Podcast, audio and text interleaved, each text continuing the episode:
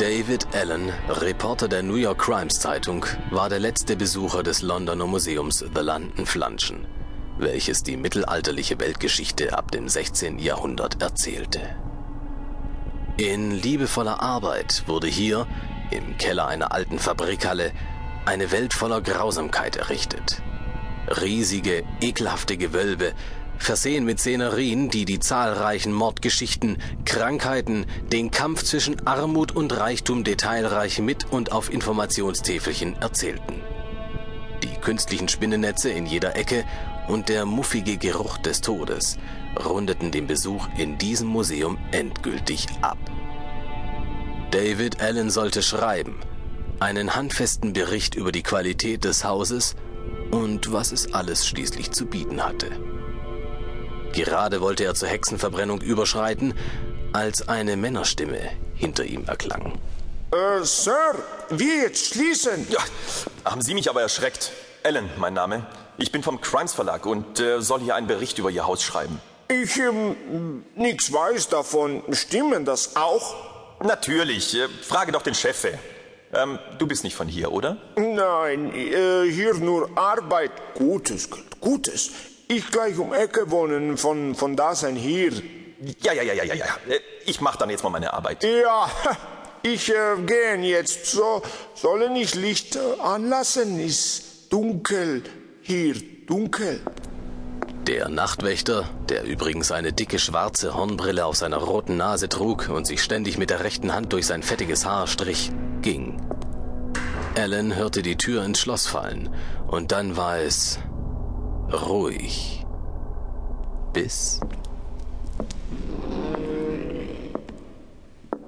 Toten! Toten! Hey, wer. Wer ist das? Ist da jemand? Wollten Sie das Butterbrot abholen, das hier vergessen wurde? Äh, hallo? Oh, Scheiße! Der nun folgende Anblick ließ Ellen den Angstschweiß aus den Poren fließen. Und dabei hatte David schon genug Transpirationsschwierigkeiten. Starr wie ein Eisklotz stand er da und konnte sich nicht mehr regen. Was Ellen da sah, widersprach jedem Gesetz der Natur. Auch sein abgebrochenes Linguistikstudium konnte ihm hier nicht weiterhelfen. Vor ihm stand in Lebensgröße eine Plastikpuppe, die einen Menschen ohne Kopf darstellte. Das sollte ja auch nicht das Problem sein. Der berechtigte Mangel an seinem Glauben lag darin, dass diese Puppe sich bewegte. Sie kam mechanisch auf Ellen zu und dessen Hose verfärbte sich sich zwischen den Beinen nur noch dunkler, als sie es so oder so schon vorher war. Hastig drehte er seinen Kopf um 160 Grad, da er aus der entgegengesetzten Richtung ein weiteres Geräusch vernahm. Der ohnehin niedrige Blutdruck sank nun völlig in den Keller und die Cholesterinwerte waren auch nicht mehr die besten. Hinter David Allen stand eine Puppe mit einer Henkersmaske.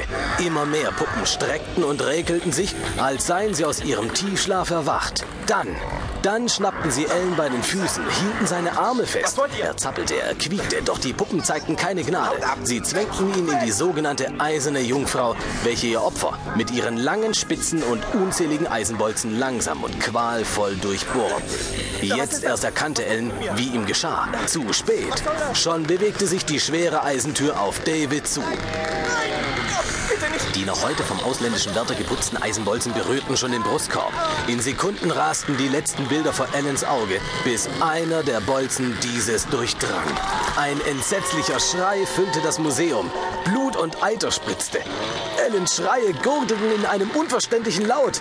Ein, ein Eisenbolzen durchdrang gerade den Hoden als... Als Ellen seinen letzten Atemzug aushauchte.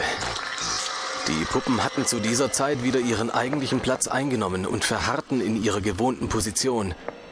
Morgen würde nichts mehr an dieses üble Geschehen erinnern, denn Ellen war nun selbst ein, ein grauenhaftes Exponat des Museums geworden.